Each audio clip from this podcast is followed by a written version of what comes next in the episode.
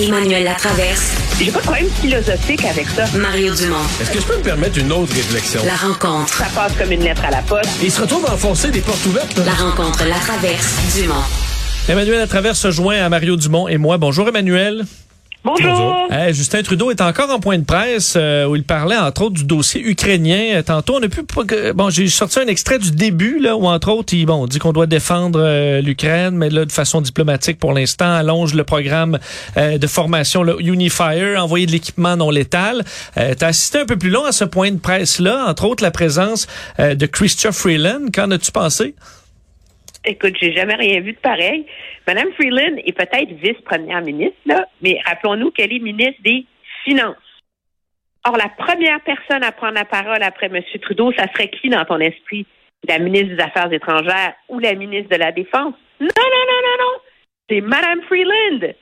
Alors, déjà, il y a quelque chose là-dedans qui, qui, qui, qui est tellement inélégant dans la tentative de montrer qu'elle est plus puissante au sein du gouvernement, ce que tout le monde sait de toute façon, que c'est deux rivales. Alors, c'est comme si on voit sous nos yeux se dérouler les, euh, le brave camarade de coulisses de la course à la succession de Justin Trudeau. Mais ça fait quelques fois, Euh, Emmanuel, qu'on la sort comme ça, euh, disons, euh, up front, là, Madame Freeland.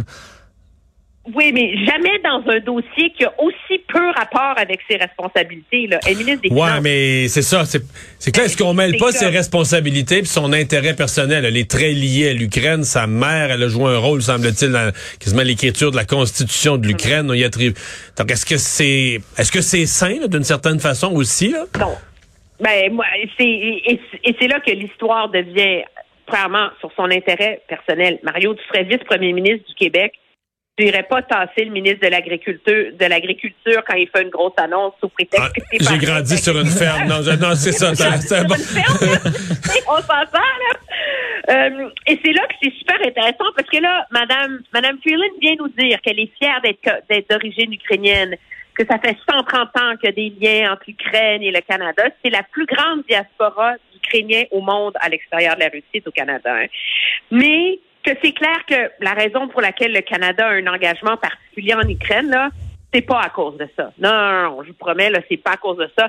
C'est parce qu'il faut défendre l'intégrité territoriale de l'Ukraine et sa capacité de se protéger, d'aspirer à sa démocratie, etc.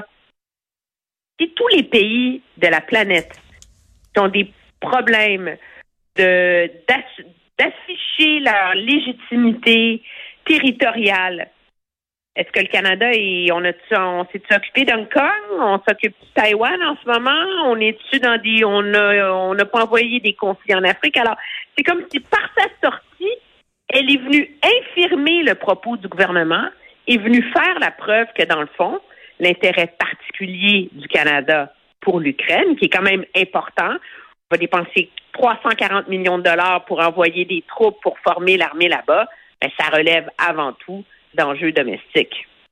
Ouais.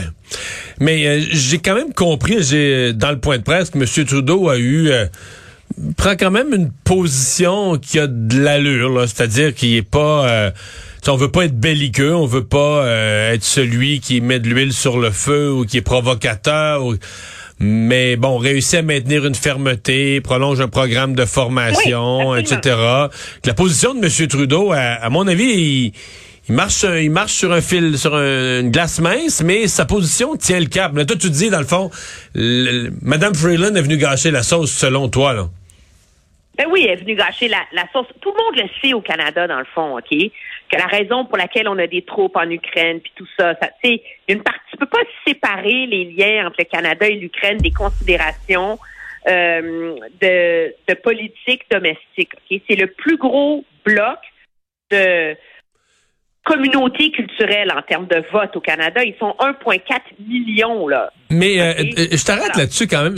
Les Ukrainiens sont pas d'une immigration récente. C'est des vagues d'immigration, dans certains cas, du début du, du 20e Oui, siècle. Mais il y a un très, très, très, très gros lobby. Mais même si ça fait 100, 100, 125 ans, ça fait 125 ans, mettons, qu'ils sont au Canada, là. Je veux dire, ils ont-ils encore des liens si proches que ça avec euh, l'Ukraine ou si Ben, quoi? je sais pas, le Congrès canadien euh, ukrainien a réussi à convaitre des ministres de prendre des photos Twitter euh, toute la fin de semaine. Avec un petit papier niaiseux dans les mains. J'ai vu ça. Ça te donne Oh là là. là.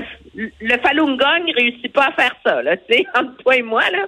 Mais ce- ceci étant dit, je suis d'accord avec toi que finalement, le gouvernement a annoncé ce qu'il fait et c'est, tentant de dire, ben là, on envoie 200 soldats de plus, puis, euh, euh, des, lunettes de, vision de nuit. Le Canada, par cette aide-là, joue quand même un rôle important parce qu'il permet aux pays de l'OTAN de ne pas aller mettre les pieds en Ukraine. Donc, nous, ce qu'on fait, c'est d'aller former des troupes. C'est intéressant. Madame Anand, la ministre des Affaires euh, de la Défense, disait que c'est quand même 30 000 soldats canadiens qui ont été formés, euh, soldats ukrainiens qui ont été formés par le Canada. Donc, le Canada, par sa relation bilatérale avec l'Ukraine, permet d'aider directement l'Ukraine, où les autres pays de l'OTAN se permettent davantage de renflouer euh, les anciens pays d'Europe de l'Est et du pacte de, de Varsovie. Donc, c'est une position importante quand même qu'a pris euh, le Canada aujourd'hui. Il nous reste moins d'une minute, Emmanuel, mais je voulais revenir, euh, je voulais qu'on revienne sur euh, le, le caucus qui s'en vient pour Erin O'Toole. Euh, Ce sera un moment important pour lui. Oui, parce qu'on voit à quel point ils sont partis divisés sur la question euh, de l'appui à donner euh, au convoi de camionneurs ou pas. Mais surtout, euh, c'est là que le caucus va recevoir le fameux post-mortem qui a été commandé sur l'échec de la campagne électorale. Et la nature de ce post-mortem et la façon dont il est reçu risque de peser très, très lourd dans la possibilité pour M. O'Toole de sauver son leadership. Moi, ce que j'en observe, c'est que c'est de plus en plus fragile, puis c'est peut-être même plus la dernière élection là, qui est l'enjeu. C'est vraiment, c'est des orientations de fond du euh, du parti. Tu sais, la, la, manifestation des camionneurs là, euh, le, le, le, dernier camion pourrait pourrait rouler sur Erin O'Toole puis mettre fin à ses chances de rester chef du, du parti conservateur. C'est à ce, c'est à ce point-là. Hey, merci, Emmanuel. Très bien, au revoir. Mario Dumont et Vincent Dessureau, inséparables comme les aiguilles d'une montre. Cube Radio.